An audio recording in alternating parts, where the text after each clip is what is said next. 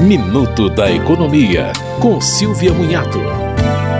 A partir de setembro, os microempreendedores individuais que estão devedores junto à Receita Federal ou Procuradoria-Geral da Fazenda Nacional poderão receber termos de exclusão do Simples Nacional, com os respectivos relatórios de pendências.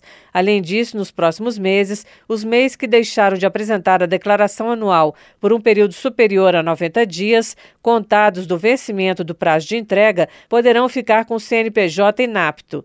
No caso de exclusão do Simples Nacional, o CNPJ continuará ativo, mas perderá o benefício de recolher os tributos em valores fixos mensais. Com o CNPJ inapto, não é possível emitir notas fiscais e os alvarás são cancelados. As dívidas passam para o nome do microempreendedor, que é o responsável pelo CNPJ. Você ouviu Minuto da Economia, com Silvia Munhato.